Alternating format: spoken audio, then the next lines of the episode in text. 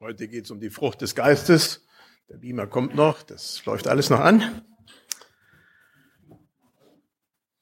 Wenn ich die negativen Eigenschaften unseres heutigen Textes, und das lesen wir nachher dann noch, wenn ich die jetzt lese, dann kennen wir durchaus Ecken in Karlsruhe und natürlich auch in allen anderen Städten Deutschlands, die diese Beschreibungen abdecken. Angefangen bei sexuellen Vergehen mit Kindern und Menschenhandel, jegliche Art von Feindschaft, Neid, Hader und dergleichen, bis hin zu Gelagen jeglicher Art. Das ist für mich erschreckend. Das große Leid, das dadurch für unsere Gesellschaft entsteht, ist enorm. Und Spuren von diesen ganzen Sachen, interessanterweise, finden wir sogar in unserer Mitte. Und insofern müssen wir da auch in aller Demut immer wieder vor Gott kommen.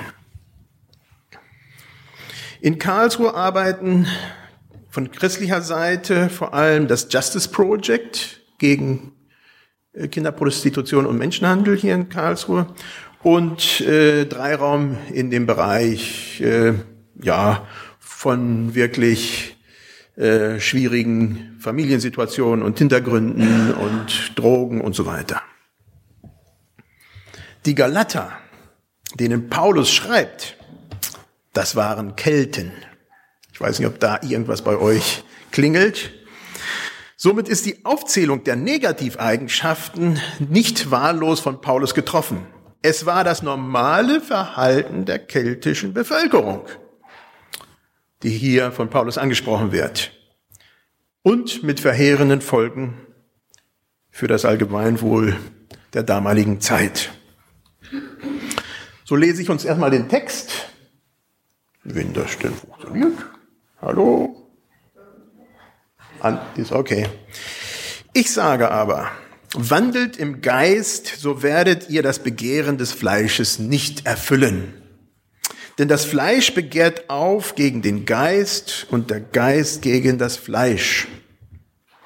Das sind, die sind gegeneinander, so dass ihr nicht tut, was ihr wollt. Regiert euch aber der Geist, so seid ihr nicht unter dem Gesetz.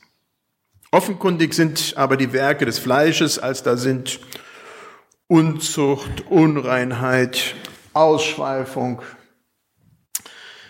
Götzendienst, Zauberei, Feindschaft, Hader, Eifersucht, Zorn, Zank, Zwietracht, Spaltung, Neid, Saufen, Fressen und dergleichen. Autsch, das ist eine richtig böse Liste. Davon habe ich euch vorausgesagt und sage noch einmal voraus, die solches tun, werden das Reich Gottes nicht erben. Die Frucht aber des Geistes ist Liebe, Freude, Friede, Geduld, Freundlichkeit, Güte, Treue, Sanftmut, Keuschheit. Gegen all dies steht kein Gesetz. Die aber Christus Jesus angehören, die haben ihr Fleisch gekreuzigt samt den Leidenschaften und Begierden. Wenn wir im Geist leben, so lasst uns auch im Geist wandeln. Lasst uns nicht nach eitler Ehre trachten, einander nicht herausfordern und beneiden.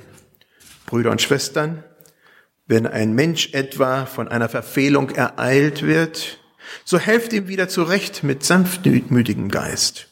Ihr, die ihr geistlich seid. Und sieh auf dich selbst, dass du nicht auch versucht werdest. Soweit mal der biblische Text. Bei den Kelten in Galatien lief es nicht rund. Sie waren von den römischen Lastern geprägt und hatten genug eigene. Vor allen Dingen die Tempelprostitution und viele, viele andere negative Sachen, die damit einhergingen. Ihr geistlicher Hintergrund war zumindest schwierig. Es gab nicht wirklich gute Vorbilder schon gar nicht auch in den Familien. Was war denn, was ist denn gutes und richtiges Verhalten? Dieser Text von Paulus macht einiges deutlich. Es gibt ein entweder oder. Ein bisschen von dem und ein bisschen von dem anderen ist schier unmöglich. Das geht nicht. Entweder wir gehen den Weg des Geistes oder wir werden von unseren eigenen Begierden und Gelüsten getrieben. Als Christen sind wir nicht neutral in diesem Bereich.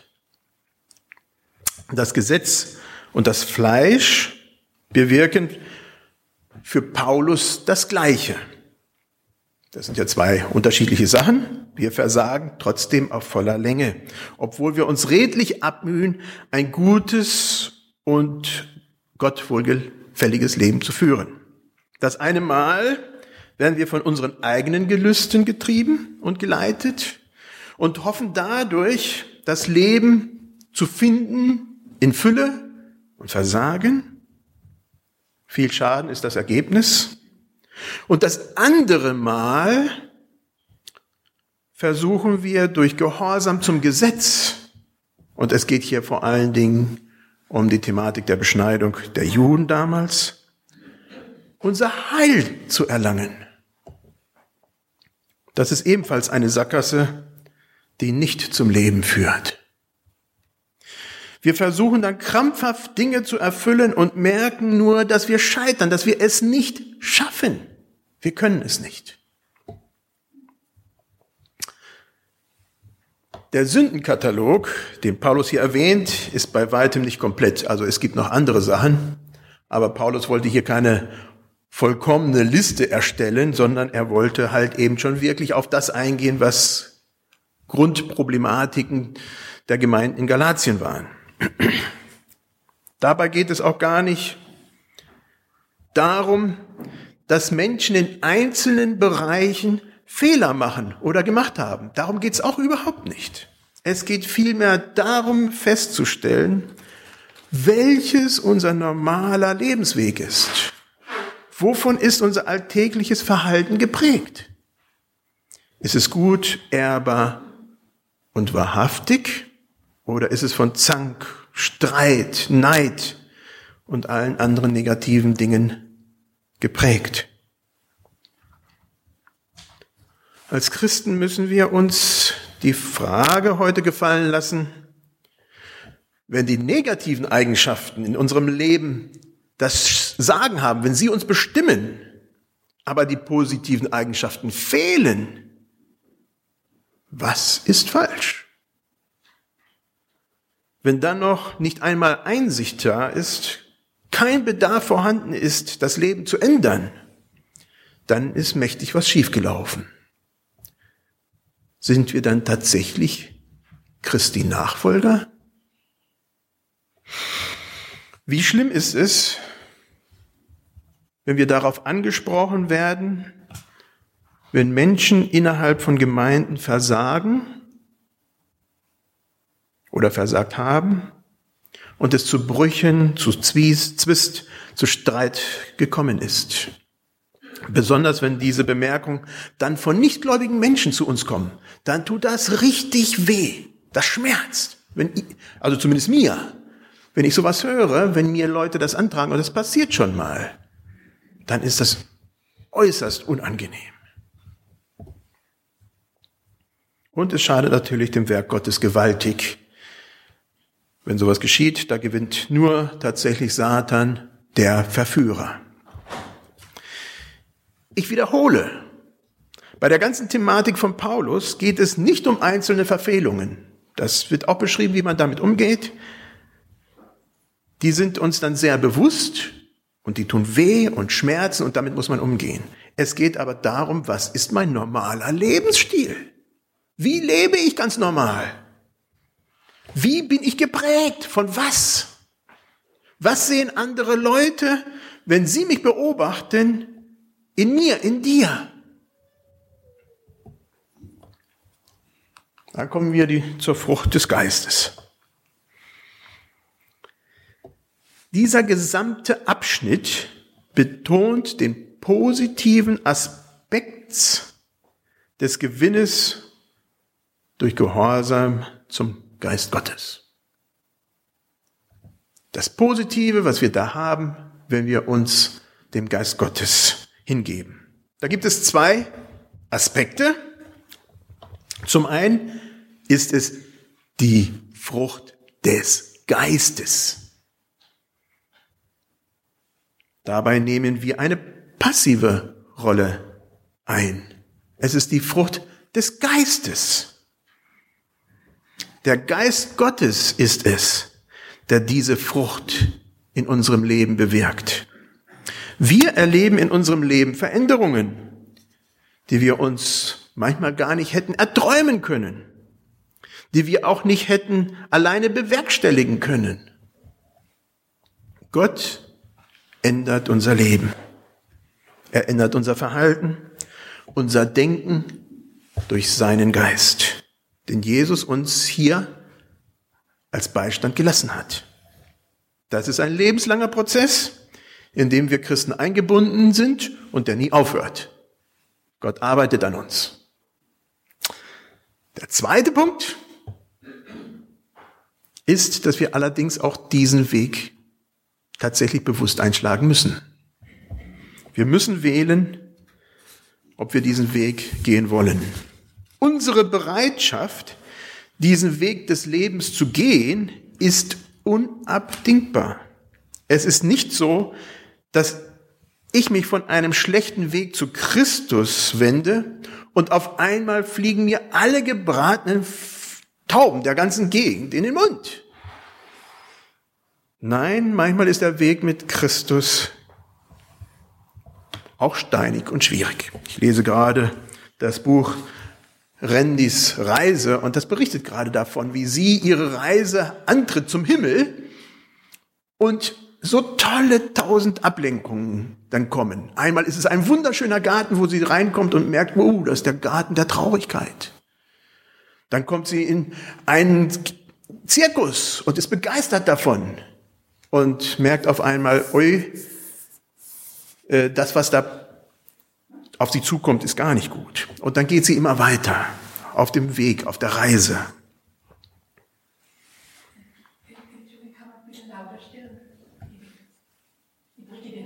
Okay. Das wird gerade gemacht.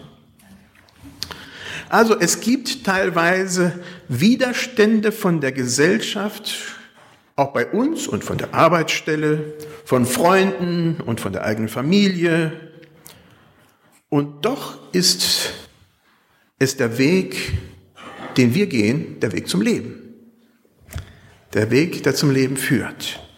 Wenn Menschen durch den veränderten Lebenswandel einer Person in ihrer Umgebung auf ihren eigenen schlechten Lebenswandel aufmerksam gemacht werden, sind sie darüber normalerweise nicht dankbar. Weil das Schmerz. Es gibt Widerstand. Ich erinnere mich noch lebhaft an eine junge Dame in Espelkamp, als ich selber noch jung war, ähm, die gläubig geworden war. Ihre Eltern waren nicht gläubig, sie war alleine in der Familie. Und das konnten die Eltern überhaupt nicht verstehen, dass sie diesen Weg gewählt hatte. Und das war nicht leicht für sie.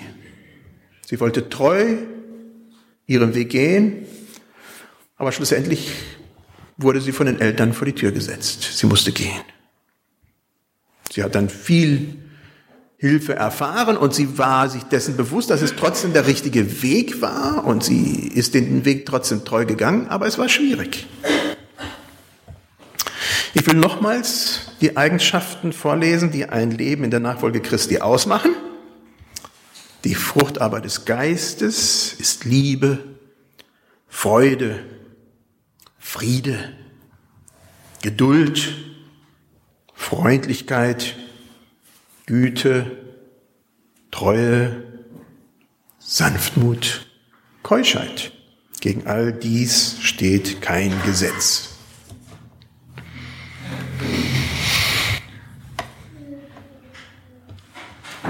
Ich hatte es bereits erwähnt, der Hintergrund der Galater war alles andere als gut. Es fehlten gute Vorbilder. Somit wurde eine klare Ansage benötigt, wie man sich in Krisensituationen verhält. Paulus schreibt, lasst uns nicht nach eitler Ehre trachten, einander nicht herausfordern und beneiden. Brüder und Schwestern, wenn ein Mensch etwa von einer Verfehlung ereilt wird, so helft ihm wieder zurecht mit sanftmütigem Geist, ihr, die ihr geistlich seid, und sieh auf dich selbst, dass du nicht auch versucht werdest. Es ist leicht, gut miteinander umzugehen, wenn es keine Konflikte gibt. Wenn wir genug Abstand zueinander haben, dann geht das alles gut. Was aber, wenn es Konflikte, Probleme gibt? Dann wird es nämlich heikel.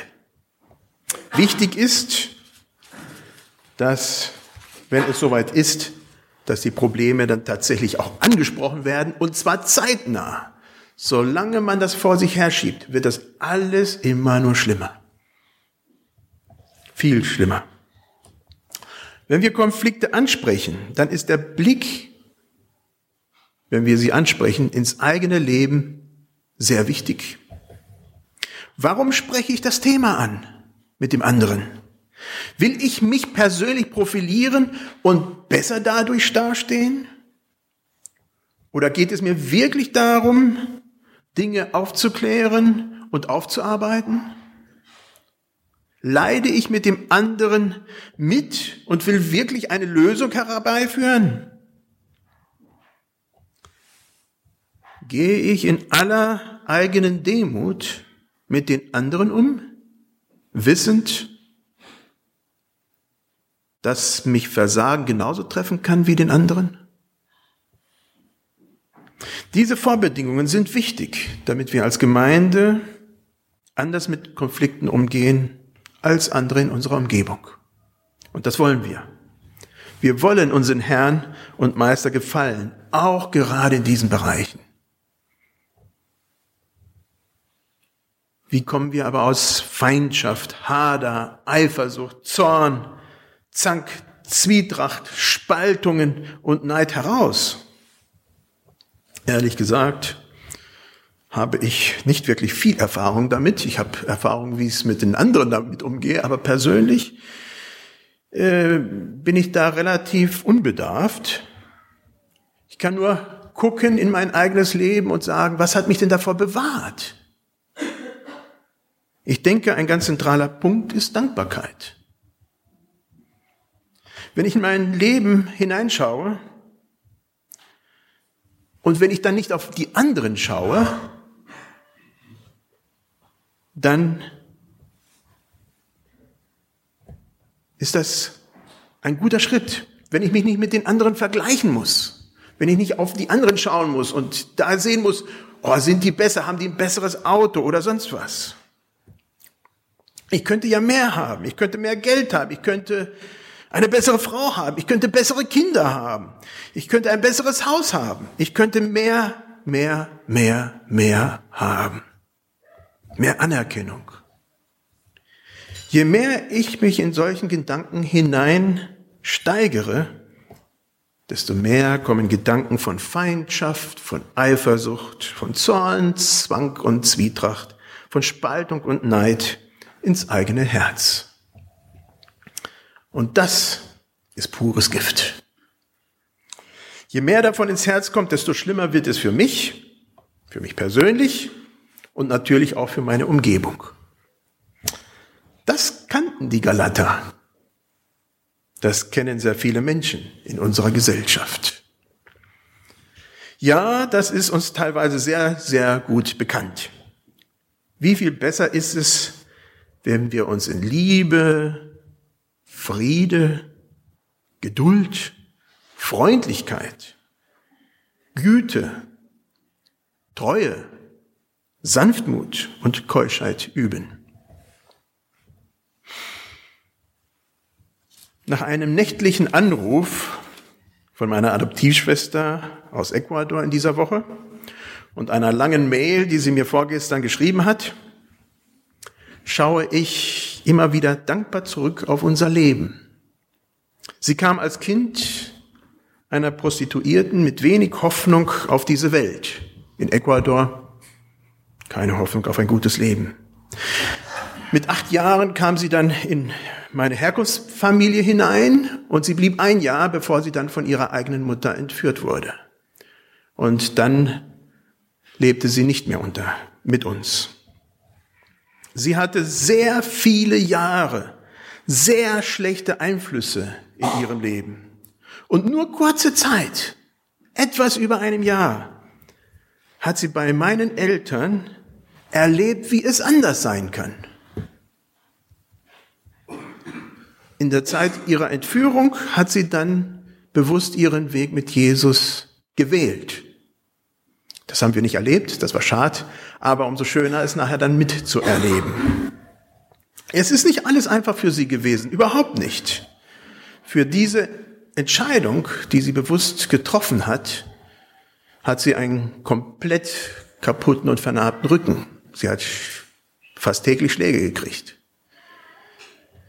Aber sie ist jeden Tag dankbar, dass sie den Weg aus der Verzweiflung zu Jesus gefunden hat. Ihr einer Sohn geht leider keinen guten Weg und das schmerzt mit Drogen und allem Möglichen, was damit verbunden ist.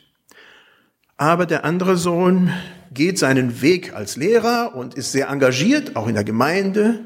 Und die Tochter als Ärztin auch sehr aktiv im Glauben und in der Gemeinde. Wenn meine Adoptivschwester den normalen Weg gegangen wäre, der eigentlich so vorgeprägt ist für so, so viele Menschen, wäre sie aus ihrem Elend nicht entkommen. Wie schön ist es aber jetzt, wenn wir miteinander sprechen und voneinander hören, die Früchte des Glaubens in ihrem Leben sehen zu können. In ihrem Leben, auch im Leben ihrer Familie und darüber hinaus bei Bekannten und Freunden. Das ist vom Geist geführt. Diese Freude und Dankbarkeit wünsche ich uns allen. Amen. Soweit möglich stehen wir auf zum Gebet.